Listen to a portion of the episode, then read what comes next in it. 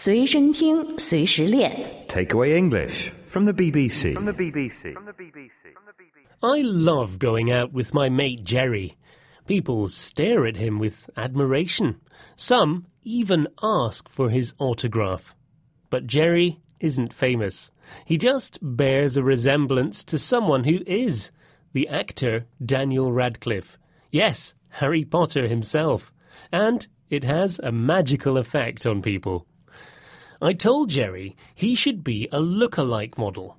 That's what Pauline Bailey did. She decided to replicate Marilyn Monroe's image after she was told she bore a likeness to the star. Bailey says, I bought books and started reading about Marilyn. I realized we had a similar upbringing, so I had an affinity with her. Then people started saying when I went to places that I looked like her.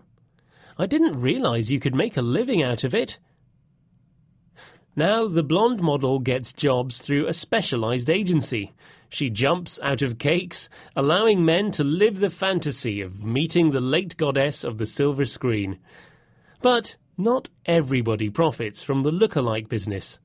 Iranian actor Mahmoud Basiri claims his likeness to a famous person cost him eight years of earnings. He happens to be the spitting image of former Iranian President Mahmoud Ahmadinejad.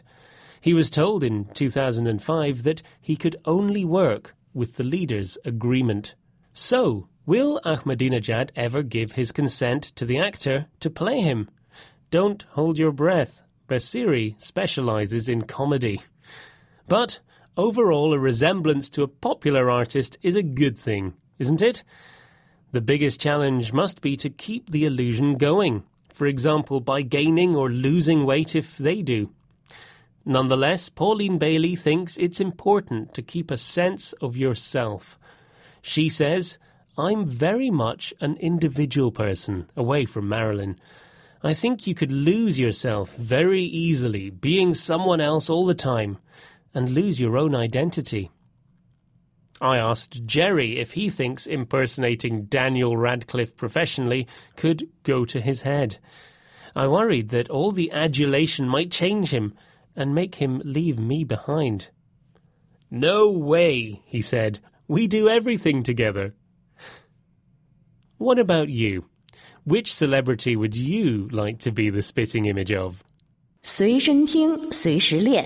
Takeaway English from the BBC. From the BBC. From the BBC.